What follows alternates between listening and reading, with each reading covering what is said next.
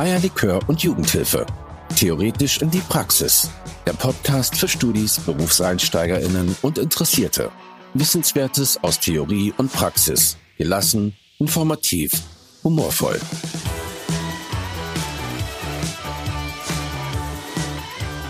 Das Rote Tuch Jugendamt, so ist die aktuelle Podcast-Folge betitelt. Klingt ja erstmal gefährlich, äh, das Rote Tuch Jugendamt. Äh, viele von denen, die jetzt zuhören, haben sicherlich auch schon mal Kontakt mit meistens dem Allgemeinen Sozialen Dienst, äh, dem Jugendamt gehabt. Und ähm, ja, egal in welchem Handlungsfeld man tätig ist, ähm, das sind natürlich Kolleginnen und Kollegen, mit denen man zusammenarbeitet, mit denen die Familien in Kontakt kommen, die Kinder und Jugendlichen in Kontakt kommen. Und ja, viele benennen, das Jugendamt. Äh, das wirst du uns ja gleich noch erzählen, Jana, weil es ja aus deiner Dissertation stammt, dieser Begriff äh, als ein rotes Tuch oder Erlebnis als ein rotes Tuch. Genau, also herzlich willkommen auch von meiner Seite. Und ähm, wir kommen jetzt aber zuerst, bevor ich ein, darauf eingehe, was meine ich mit dem roten Tuch? Ein gewagter Titel für heute. Ähm, wir wollen jetzt auch nicht nur äh, Jugendamtsbashing heute betreiben, sondern das Ganze auch ein bisschen. Och, jetzt bin ich jetzt raus Nein, das machen wir nicht. Nur erstmal klären wir doch noch mal kurz, was ist das Jugendamt eigentlich für euch? Oder wenn ihr an das Jugendamt denkt, woran denkt ihr? Ja, also moin auch nochmal von meiner Seite. Ähm, ich habe ja gerade so eingeworfen, so Jugendamt-Bashing bin ich dabei.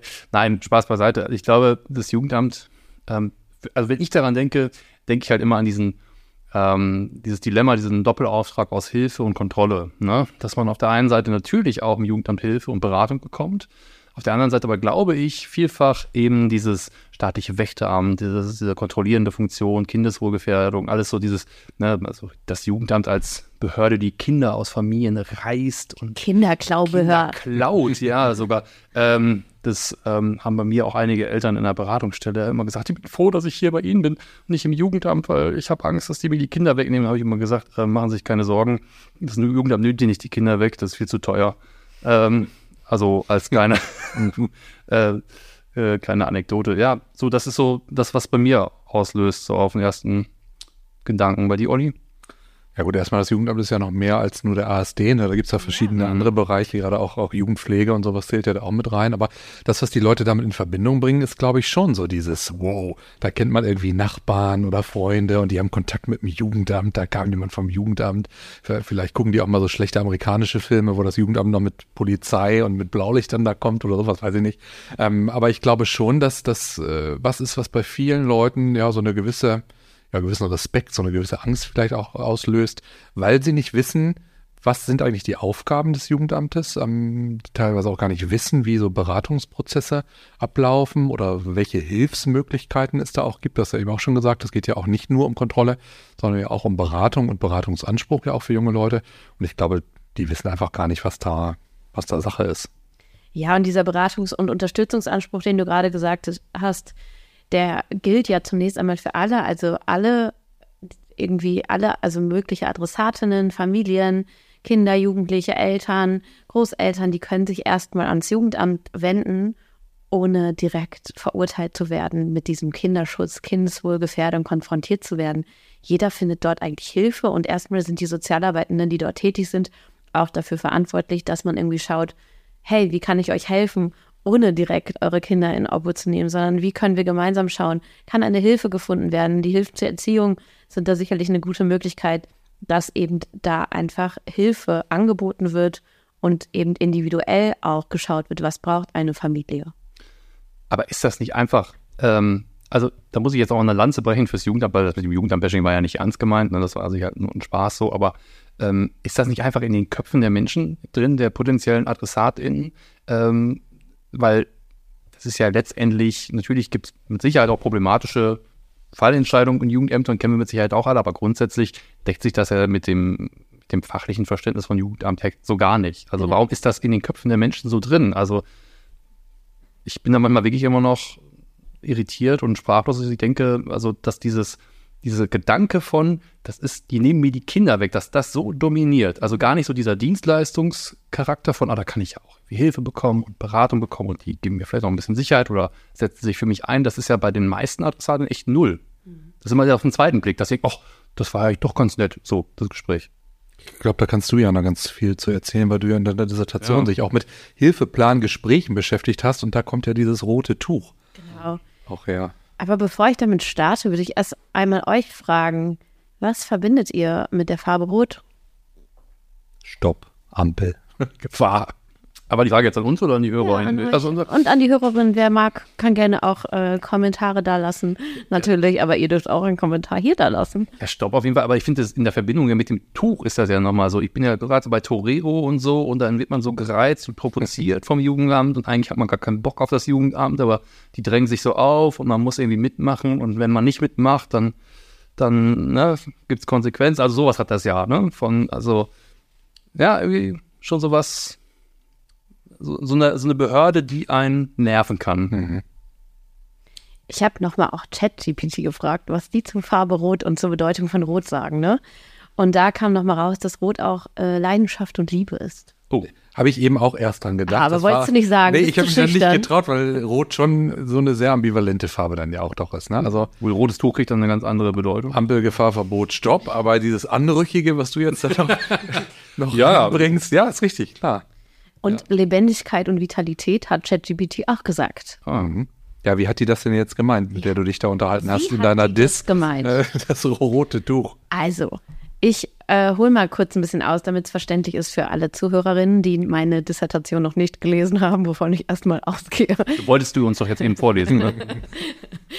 ähm, ich lese sie nicht vor. Ich fasse sie in ein paar wenigen Sätzen zusammen. Und zwar habe ich in meiner Dissertation Adressatinnen befragt, die sozialpädagogische Familienhilfe bekommen oder bekommen haben.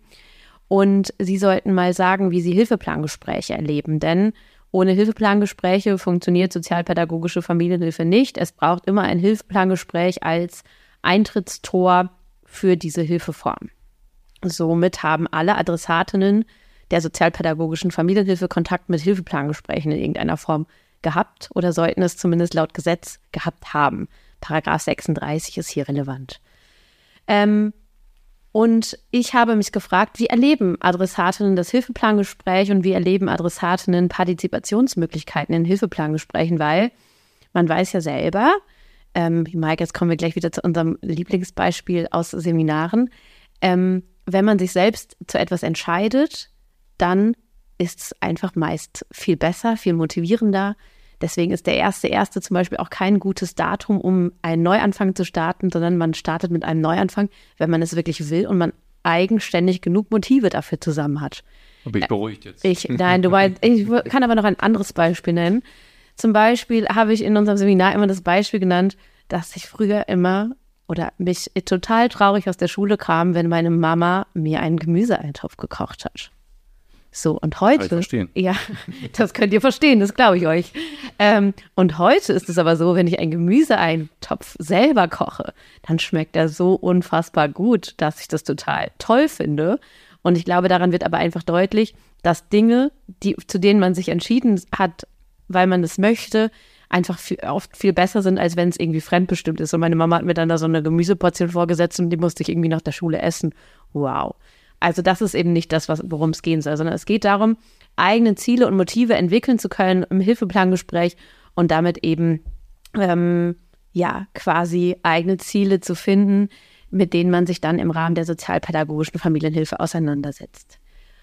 Ähm, jetzt komme ich dazu, dass wir das aufgestellt haben in den Interviews. Ich habe mich mit Adressatinnen, elf an der Zahl, getroffen und wir haben mal überlegt, wie sie das letzte Hilfeplangespräch erlebt haben. Da diese Interviews zu Corona-Zeiten stattgefunden haben, haben wir mit einem digitalen Tool gearbeitet, dem Coaching Space. Kurz Werbung an dieser Stelle. Vielen Dank nochmal für die Methode. Und ähm, ist unbezahlte Werbung. Ist unbezahlte Werbung. Danke für den Hinweis. Weiter, ich, bin noch, Hinweis. ich bin noch äh, Podcast neu, deswegen weiß ich das noch nicht, dass man das unbezahlt hervorheben muss. Ähm, genau, aber was an der Stelle eben entscheidend ist, ist, dass ähm, es dort unterschiedliche Figuren gab, runde, eckige, kleine, große und eben eine rote, eine blaue und eine graue unter anderem.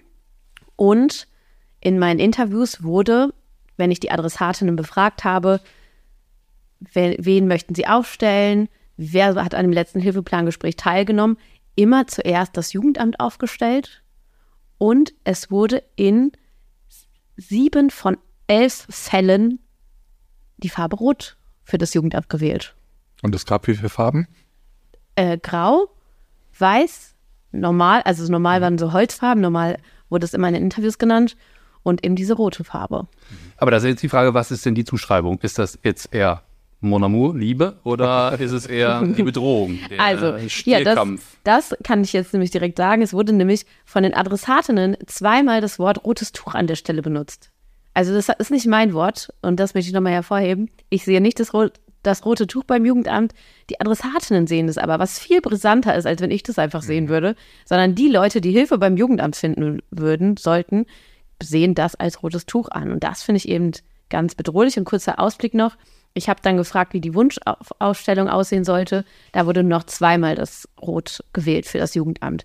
Es wurde aber auch betitelt mit der Alarmstufe Rot. Ich weiß nicht, was besser ist, rotes Tuch oder Alarmstufe Rot. Es ist auf jeden Fall das Jugendamt, welches mit Rot als bedrohlich eher tituliert wurde.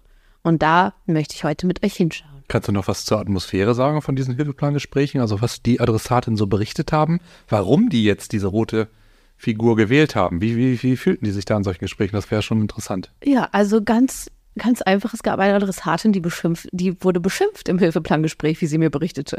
Ob das alles wirklich, also wie das in der Wir- Wirklichkeit stattgefunden hat, das kann ich natürlich nicht prüfen, weil ich nur die eine Perspektive kenne. Also die Jugendamtsmitarbeiter waren nicht dabei. Nee, genau, die waren ja nicht, ich habe nur die Adressatinnen befragt, wie sie das letzte Hilfeplangespräch äh, wahrgenommen haben. Und da berichtete eben eine Adressatin mir, dass sie von der Jugendamtsmitarbeiterin beleidigt wurde. Und die Worte, die ich möchte ich gar nicht hier verwenden, aber es waren krasse Worte. Und äh, so sollte das Jugendamt, glaube ich, nicht mit den Adressatinnen umgehen. Und wenn da nur ein Teil von wahr ist, ist das immer noch ein Teil zu viel. Das heißt, wir haben letztendlich zwei Ebenen eigentlich, oder? Wir haben einmal so diese Frage danach, ähm, wie wirkt da- das Jugendamt so von seinem Image so nach außen und wie sind so diese Bilder in den Köpfen der Adressaten eigentlich verankert und dann ein, einmal so diese, dieser Bereich der, der realen Handlungspraktiken, die da vollzogen werden, also gerade in so einem Hilfeplangespräch, wie partizipativ ist das, wie sehr ist das auf Augenhöhe ähm, und welche Rolle vermittelt eigentlich, das, weil das sowas spricht sich ja auch rum, ne? Also wenn, sag ich mal, diejenige jetzt zu ihrer besten Freundin geht und sagt, du, du im Jugendamt, du, besser nicht, ne? Dann reproduziert man ja so ein Bild dann auch noch zusätzlich, ne? Mhm. Also ich würde ja schon sagen, das Hilfeplangespräch ist ja in so einem Hilfeprozess schon ja teilweise fast der einzige Moment, wo Jugendamt und äh, Adressatinnen zusammenkommen und gemeinsam Ziele, also im Idealfall gemeinsam Ziele für die äh, für die für die Hilfe entwickeln. Von daher ist das ja eigentlich interessant und das fand ich auch, als ich seine Arbeit gelesen habe, interessant. Natürlich hast du sie gelesen. Ja, nicht komplett. Von ne? vorne bis so viel hinten Zeit habe ich jetzt auch nicht, das alles. Sind ja, keine Ahnung, 400 Seiten oder so. Ähm, aber was ja schon so ist, also die Vorbereitung von so einem Hilfeplangespräch, die ist ja teilweise, hatte ich doch den Eindruck bei deiner Arbeit, ja beliebig vor allem. Also ähm, wie bereiten sich Jugendamtsmitarbeiter auf das Gespräch vor? Wie bereiten sich Adressaten auf das Gespräch vor? Was ich auch oft in der Praxis erlebe, wer moderiert eigentlich dieses Gespräch? Also, ähm, wenn, meine Kolleginnen und Kollegen oder unsere Mitarbeitenden fragen, wie, wie ist das eigentlich, dann sage ich mir ja eigentlich, das Jugendamt moderiert das eigentlich. Und dann sagte eine Kollegin letztens zu mir, ja, der, der hat da gar nicht das moderiert. Also da musste ich das dann irgendwie übernehmen. Das war total äh, komisch, weil ich war ja gar nicht darauf vorbereitet, das zu moderieren.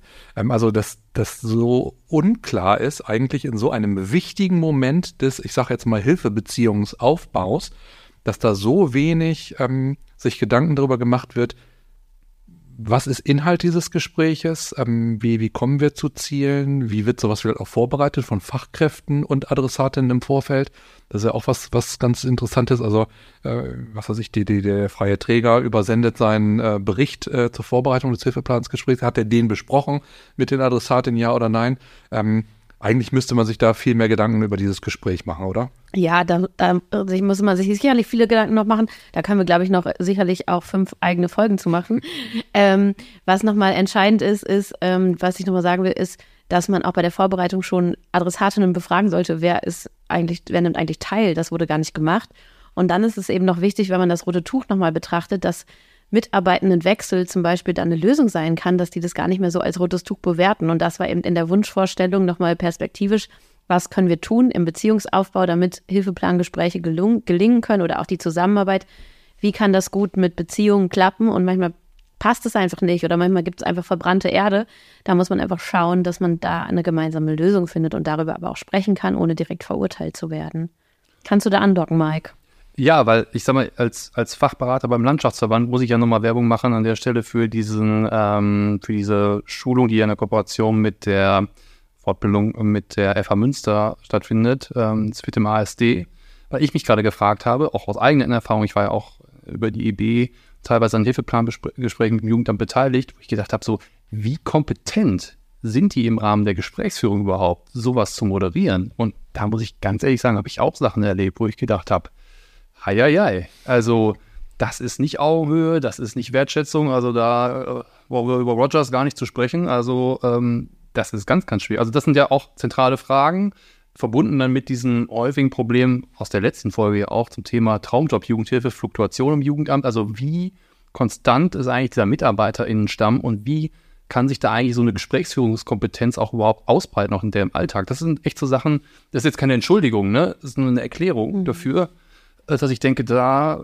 muss auf jeden Fall auch in solch, über solche Fortbildungen auch was gemacht werden, glaube ich. Das wird ja auch gemacht, ne? aber ich glaube, das ist ein ganz zentraler Baustein, weil im, im Kontrast der zur Beratungsstelle, wo ja ganz viele BeraterInnen, TherapeutInnen so arbeiten, die sind fit in Gesprächsführung, da sagen, also viele in der Beratungsstelle gesagt, boah, das ist ja bei Ihnen nett, da kann man ja einfach mal auch mal in Ruhe aussprechen und mal seine Perspektive darstellen. Das ist ja eigentlich auch ein bisschen traurig. Ja, das ist traurig und tra viel trauriger finde ich an der Stelle noch, wenn du gerade den Fachkräftebedarf ansprichst und die Fluktuation im Jugendamt, die ein, ein wirkliches Problem einfach darstellt, ähm, dass ich auch einige Adressatinnen hatte, die kein Hilfeplangespräch seit Jahren hatten. Und das ist einfach ein Problem, wenn man, wenn die erst gar nicht stattfinden und wenn die keine Mitarbeitenden haben, die für sie zuständig sind. Und das ist, glaube ich, auch, weswegen das Jugendamt als rotes Tuch zum Teil angesehen wird, wenn man keine Erreichbarkeit hat. Niemanden, der sich um einen kümmert, der vielleicht nochmal nachfragt. Dann hat eine Adressatin gesagt, ich muss mich an die Fristen alle genau halten, aber die, die erreiche ich ja nicht mal. Ja. Aber das ist doch der Klassiker. Ein Kollege arbeitet von mir auch noch in der SPFH, der sagt auch, ich habe letztens eine Anfrage gehabt von einer Jugendamtsmitarbeiterin, da steht das, das, das Hilfeplangespräch seit Monaten fest. Ne? Dann ruft die kurz vorher an und fragt, ob wir das nicht eben fünf Minuten telefonisch machen können. Wo ich mir denke, das ist doch eigentlich einfach, das ist einfach der fachliche Standard, aus welchen Gründen auch immer. Es wird Gründe dafür geben. Ne? Arbeitsverdichtung, Personalmangel, keine Ahnung. Aber das kann doch nicht sein. Es ist doch eigentlich das Gegenteil von Wertschätzung, ja. dass ich mir überhaupt keine Zeit nehme, vernünftig ne, ähm, darüber zu sprechen. Und ich glaube, das meinte ich ja, um die, die, Kurve zu kriegen, dadurch reproduziert sich ja so ein Bild, weil sowas wird ja auch erzählt. So, boah, bei mir, kannst du vergessen, da ist man manchmal auch, da beißt sich so die Katze in den Schwanz. Das nimmt dann so einen Teufelskreis. Und gerade so Ressourcenorientierung und alles, was wir von Tiersch irgendwie mal gehört haben im Rahmen der Lebensweltorientierung, das kann das Jugendamt gerade nicht wirklich diesen Aufgaben nicht gerecht werden, weil es wird nicht als präventives Angebot gesehen, wenn dieses Image vorherrscht. Aber mich, mir stellt sich die Frage, was kann man gegen dieses Image eigentlich tun? Also ich glaube, es muss alles transparenter. Ich glaube schon, dass die Fachkräfte auch mehr Zeit brauchen, tatsächlich die Familie und also es ist natürlich eine Chance, auf der einen Seite die Familie intensiv kennenzulernen, auf der anderen Seite wird es dann natürlich auch teilweise sehr äh, kleinteilig, was es vielleicht gar nicht werden muss. Ähm, aber ich glaube, es ist durchaus wichtig, dieses Hilfeplangespräch, so wie du das in deiner Arbeit gemacht hast, auch nochmal näher in den Blick zu nehmen, die Vorbereitung dieses Gespräches. Ich glaube, dass auch so eine Image-Kampagne Jugendamt gab es ja auch alles schon mal und gibt es ja auch. Da hat sich ja auch eine Menge, Menge getan mit, mit niederschwelligen oder niedrigschwelligen Angeboten. Aber ich glaube, das muss viel mehr kommen. Und ich glaube, dass man in Kontakt kommen muss, bevor sozusagen man Hilfe in Anspruch nimmt. Ähm, über die Kitas, äh, Familienzentren, ähm, kannst du vielleicht gleich, Mike, auch nochmal was zu sagen. Ähm, wir Erziehungsberatungsstellen ja auch sich im Sozialraum äh, verorten und irgendwie Kontakt aufbauen. Ähm, und was, finde ich, auch noch deutlich zu kurz kommt, ist so diese Perspektive von Kindern und Jugendlichen überhaupt in dem ähm, in, dem, in so einem Hilfeplangespräch. Also ich erlebe die, wenn ich selber in, in Gesprächen war, oft, dass die mit diesem Gesprächssetting noch viel weniger anfangen können als alle Erwachsenen, die, äh, die da schon sitzen. Ja, und teilweise da auch eine, eine Sprache gesprochen wird, die die auch gar nicht verstehen. Also ich habe mal eine Situation erlebt, da fragte die Fachkraft vom Jugendamt den jungen Mann, wie kommst du denn mit der Hilfe zurecht? Und ich merkte, er konnte gar nicht antworten. Und dann sagte ich, er meint mich. Ach so, mit Olli. Ja, das funktioniert gut. ähm, also da war auch vom, vom Wording gar nicht irgendwie eine gemeinsame Basis da, dass der junge Mensch verstanden hat, worüber reden wir gerade. Und wir reden ja über Ziele für das Kind und den Jugendlichen, auch wenn das vielleicht Elternziele mit sein könnten. So, ne? Jana, ist dir gerade die Eier in die Körflasche umgefallen? Ja. Ich habe auch gerade das knallt Also hier die gerade. ganze Flasche war es noch nicht, aber es war mein Becher, den ich kurz hingestellt habe. Entschuldigung. Wir wollen nochmal darauf hinweisen, es gibt heute wieder das, die dritte Zutat, ne? Genau. letztes Vanille war ja geschenkt. Vanille, Eier. Und jetzt? Nennen wir schon mal. Wolltest du schon mal? Ja, nenn Heute schon mal. nenne ich mal was Besonderes. Jetzt haben Ja. alle Zuhörerinnen so lange darauf gewartet. Ich mache immer fast einen Löffel Zimt dazu. Gestrichen oder gehäuft? C oder S-Level? Wissenschaftler, ne? Auf welche Flaschengröße? Teelöffel gehäuft. Auf ein Liter oder auf. Naja, das, die Mengenangaben, die 75? lasse ich ja noch offen. Also, Ja, also. der Zimtlöffel ist jetzt schon mal dabei. Ähm, aber bevor wir mit, wir waren ja gerade schon bei Mengenangaben, ich äh, versuche eine, eine, eine Verbindung zu, herzustellen Ja, und möchte nochmal gespannt jetzt. möchte noch mal ein paar weitere Zahlen nennen, die einfach wichtig sind. Denn wenn wir uns mit der, ähm, mit der, mit den Obhutnamen zum Beispiel beschäftigen, für das das Jugendamt ja durchaus bekannt ist, wenn wir die Kinderklaubehörde haben, dann ähm, kann man sagen, dass 2022 laut dem Statistischen Bundesamt 66.400 Kinder in Obhut genommen wurden. Das sind rund 40 Prozent mehr als im Vorjahr. Und diese hohe Zahl bedingt sich vor allem dadurch, dass wir einen immensen Flüchtlingszustrom hatten. Also es gibt viele unbegleitete minderjährige Flüchtlinge, die ähm, 2022 gekommen sind. Was man aber auch sagen muss, ist, dass minderjährige Kinder sich selbst gemeldet haben und in Obhut, um in Obhut gebeten haben. Und das sind auch zunehmend mehr. Und das finde ich eigentlich eine ganz gute Entwicklung, wenn man Kinder und Jugendliche selbst dazu befähigt, sich beim Jugendamt zu melden und dort Hilfe zu suchen. Und wenn Kinder und Jugendliche darum wissen, und daran sollten wir arbeiten, dass das eben immer mehr wird. Mike. Ja, aber dadurch, dass das, was Olli gerade schon angeteasert hat, nochmal aufgreifen. Ich frage mich wirklich, ähm, wie wird das Jugendamt wahrgenommen? Wird das Jugendamt wirklich als eine strenge Kontrollbehörde wahrgenommen oder wirklich als Dienstleister, als Serviceeinrichtung, wo ich wirklich Hilfe bekomme? Weil ich finde, ähm, da sind Beratungsstellen häufig anders aufgestellt. Also das Meinst du, das Jugendamt kann da viel von den Beratungsstellen noch sich abschauen, lernen oder was? was Ja, das, das, das, das, das Dilemma ist ja, da komme ich jetzt ein bisschen zum, also über meine Diskussion wir sprechen, wenn sie fertig ist, also in hoffentlich zwei Monaten. ja, zwei Wochen. ähm, dass letztendlich natürlich das, das Konstitutive an den Beratungsstellen letztendlich ja das ist, dass ich, die müssen ja nicht kontrollieren. Ne? Also die haben ja eine ganz andere Rolle. Die können sich ja, jetzt mal böse formuliert, schönes Leben machen als Fachkräfte. Im Jugendamt bist du ja immer damit konfrontiert, dass du quasi Case Management machen musst. Du musst gucken, wo vermittle ich weiter, gewähre ich Hilfen oder nicht. Und das ist natürlich nochmal eine ganz andere Rolle. Deswegen ist die Frage, ob das Jugendamt das überhaupt jemals so hinkriegen wird. Aber ich glaube schon, dass man so ein bisschen auch über das, was du gesagt hast, Olli, mehr Vernetzung im Sozialraum, Präsenz zeigen, persönliche Kontakte herstellen, Hürden abbauen, dass man nicht so denkt, so wie beim BAföG-Amt oder was. Äh, Ich kenne meine, meine, meine zuständige Sachbearbeiterin da gar nicht, ne, weil die hat noch nie jemand gesehen, die hat noch nie irgendwie das Gebäude gelassen, verlassen. Äh, so beim Jugendamt hat man manchmal auch das Gefühl, da gibt es dann manchmal vielleicht wenig Kontakt so an diesen Schnittstellen im Alltag, wo man vielleicht denkt, ach, das ist doch hier die Frau Müller vom Jugendamt, auch die war doch eigentlich ganz nett oder so, ne? Dass man irgendwie darüber in Kontakt kommt. Ähm, also inwiefern ist das Jugendamt da wirklich so eine verlässliche, offene Hilfeeinrichtung, die einen auch ernst nimmt? Weil eine letzte Anekdote von mir ist, ähm, ich hatte mal eine Mutter in der Beratung weiterverwiesen ans Jugendamt, weil da ging es auch eher um Erziehungsbeistandschaft. Und die kam dann irgendwann wieder, hatte das Gespräch mit dem Jugendamtsmitarbeiter geführt und der meinte, was sie meinte, ja, der hat mich ausgelacht. Ich so, wie hat sie ausgelacht? Ja, der hat gesagt, da kann ja jeder kommen. ja, Ja. jeder kann da hingehen. Ja, es kann jeder, jeder kommen. Sollte da hingehen können. Ja, genau. genau. Aber das ist doch, Wow. das ist doch krass. Wie kann Ja. denn sowas sein? Ich meine, da spielen natürlich immer Kosten eine Rolle, aber also schockiert euch sowas nicht, wenn ihr sowas hört? Also, ich bin da sprachlos. Also jeder nochmal für alle Zuhörerinnen, jeder hat einen Rechtsanspruch auf Hilfen zur Erziehung und man darf zum Jugendamt gehen und kann formlos, nicht über ein Formular eigentlich, wie es die Jugendämter manchmal gerne machen, jeder oder jeder kann eine Hilfe formlos beantragen. Und es muss nur ein Hilfegrund ersichtlich werden. Man muss sagen, ich habe zum Beispiel Erziehungsschwierigkeiten, dann hat man schon einen Rechtsanspruch auf Hilfen zur Erziehung.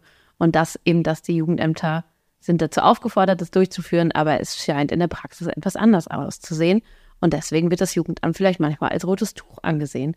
Ja, was aber braucht's denn? Also, was braucht's denn? Ja, ich äh, sehe, Olli hat eine Idee, wenn wir in Ja, Richtung genau. Nur Fragezeichen im Nee, ich glaube nicht. Wenn wir nochmal auf die Ombudschaften schauen, das ist ja durchaus eine, eine Option, um mit diesen Machtungleichheiten einfach auch umzugehen. Mhm. Also ich glaube zwei Aspekte. Dies mit den Ombudsstellen, was du angesprochen hast, dieser äh, neue Paragraph 9a, ähm, der durchs KSG dazugekommen ist. Das ist natürlich schon eine Möglichkeit, auch über Beschwerdeverfahren. Ähm, ich glaube schon, dass sich da ein bisschen was tut, aber dass das Zeit braucht. So ähnlich wie das mit den Schutzkonzepten auch ist, die ja nicht nur Papier sind, sondern wo ja auch hintersteckt, ähm, dass sozusagen ich mein erstmal weiß, Informationsebene, ähm, was, was steht mir eigentlich zu, welche Rechte habe ich, dann aber auch welche Möglichkeiten, äh, mich, mich zu beschweren. Ähm, das ist ja was, was sich eher erst über die Zeit so, so, so ein bisschen etabliert, wenn ähm, ja, wenn man Personal hat, was Zeit hat, in Anführungsstrichen, und, und, und gut ausgestattet ist. Aber also ich würde schon sagen, dass, dass dieses Hilfeplangespräch äh, schon in der, in der Hilfesteuerung was ist, was eine extreme Bedeutung hat und mehr Bedeutung haben sollte. Und nicht so abgefrühstückt wird, das machen wir mal am Telefon, ähm, sondern äh, das ist durchaus wichtig in der Kombination ähm, mit Gesprächsführung, äh, was, was du ja auch hattest, Mike, mit Öffentlichkeitsarbeit. Ich habe eben, als du das gesagt hast, kurz überlegt, so ein Tag der offenen Tür im Jugendamt, wie wäre das eigentlich? äh, ja, vielleicht schräg, keine Ahnung, weiß ich nicht. Kommt da jemand? Ja, genau. Wer kommt da? Niemand. Boah, Hilfe, hoffen, dann sehen die uns noch. Ähm, aber ich glaube, man muss die Leute da abholen, wo die auch sind und, und irgendwie in den Lebenswirklichkeiten auch vorkommen, ob das Kita ist. Ähm, und, und dieses Image muss sich verändern. Ähm, dass das tatsächlich auch so, äh, Kollege Marc Schröter äh, sagt ja auch immer bedingungslose Kinder- und Jugendhilfe. Ähm, bei der Kita haben wir das ja schon in Anführungsstrichen, dass das für, für alle jungen Menschen offen steht. Ähm, vielleicht muss das bei der Hilfe zur Erziehung auch einfach mehr kommen. Ähm, dass, dass man da tatsächlich auch weiß, da gibt es Angebote, die kann ich annehmen, ohne dass ich stigmatisiert werde, wo mir Fachkräfte gegenüberstehen, die ja auch, auch von ihrer Haltung her partizipativ ausgerichtet sind, die, die nicht diese Natürlich ist diese Wächterfunktion da und das sind diese kontrollierende Funktion, aber äh, ich glaube, die Fachkräfte, die ich erlebe in der Praxis, die im ASD arbeiten, die haben das gar nicht so stark immer dieses, wir müssen kontrollieren, genau hingucken, die sind ja. auch teilweise unsicher und, und wissen nicht, oh, wie führe ich jetzt dieses Gespräch oder, oh, das sind ja ganz schön komplizierte äh, Problemlagen da, das einfach transparenter so zu machen, auch die Rolle vom, vom Jugendamt, würde ich sagen. Ja, und ich finde, da passiert auch schon ganz viel Gutes und die ASD-Mitarbeitenden, die in Schulungen, dass denen das angeboten wird. Und wenn wir dann den, also es gibt einfach auch so eine Meinung über das Jugendamt, das ist auch einfach schwierig. Und darüber müssen wir auch mal sprechen, weil was, wenn ich hier Google-Bewertungen über verschiedene Jugendämter lese, dann können die halt einfach nichts. Und das glaube ich definitiv nicht. Nee, das wird auch nicht so sein. Aber ja, ich, wir haben mehr Fragezeichen bekommen. Also wir wissen auch nicht, also ich denke, nur so eine Image-Kampagne mhm. äh, ist zu oberflächlich. Ich glaube schon, dass es auch ein Wechselspiel ist aus ähm, konkretes Konzept zu haben, wie wollen wir eigentlich den Menschen begegnen. Haben ja viele Jugendämter auch schon Kompetenz, Gesprächsführungskompetenzen und so weiter. Ähm, sich auch präsent zeigen, nahbar sein, ne, so. Ich glaube, das wird eine, das ist ja, das sind so verschiedene Bausteine, die vielleicht helfen könnten. Ja. Im Einzelfall wirst du das eh nicht immer vermeiden können. Ne? Ich glaube, dass auch die Fachkräfte der Handlungsfelder durchaus die Möglichkeit haben, Sachen da zu verändern. Also mhm. die, wir haben ja noch gar nicht betrachtet, aber die sitzen ja auch in diesen Hilfeplangesprächen mit und sind ja auch in einem Spannungsverhältnis dem Auftraggebenden gegenüber, der in dem Fall das Jugendamt ist. Inwieweit die dann die Interessen der Adressatin vertreten, ist nochmal eine Frage. Aber die können ja auch deutlich offensiver vorgehen. Die können ja auch ein bisschen tatsächlich da mal zwischengrätschen und nochmal den Verlauf von so einem Hilfeplangespräch beeinflussen oder auch die Vorbereitung sich nochmal anders Gedanken machen mit dem Jugendlichen zusammen oder das Setting nochmal hinterfragen und sagen, wollen wir das mal an einem anderen Ort machen? Haben Sie noch irgendwie vielleicht eine Freundin oder einen Freund, der damit bei sein soll? Wollen wir uns mal nur äh, der junge Mensch alleine äh, mit dem Jugendamtsmitarbeitenden draußen irgendwo treffen? Also ich glaube, da können auch die Fachkräfte oder angehende Fachkräfte, die jetzt zuhören, durchaus auch mal, mal schauen, wie, wie können wir diese Gespräche so ein bisschen besser vorbereiten und vielleicht ist das auch eine Entlastung für das Jugendamt. Vielleicht muss das gar nicht alles machen. Und was man auch auf jeden Fall tun kann, ist ähm, mal überlegen, wie ist eigentlich die Fehlerkultur bei uns in der Einrichtung. Also gerade im ASD glaube ich, dass da noch sehr alt, veraltete Strukturen oft vorherrschen und man mal darauf schauen müsste, wie gehen wir eigentlich damit um, wenn wir Fehler machen? Sehen wir das als Lernanlass? Wird das totgeschwiegen? Habe ich was falsch gemacht? Und dann ist auch wieder diese Frage nach diesen ganzen Fällen, die oft auch medial sehr breit diskutiert werden, von Fällen, wo Kinder gestorben sind. Wie geht man eigentlich damit um und was können wir daraus lernen? Und das ist eben ganz, ganz entscheidend, dass man, dass sowas darf natürlich nicht passieren, das sage ich gar nicht, aber man muss einfach trotzdem daraus lernen dürfen. Und solange wir Kinder in Deutschland haben und Eltern, die so etwas tun, müssen wir immer als Jugendamt einen gute, guten Blick darauf haben, dass so etwas durchaus passiert.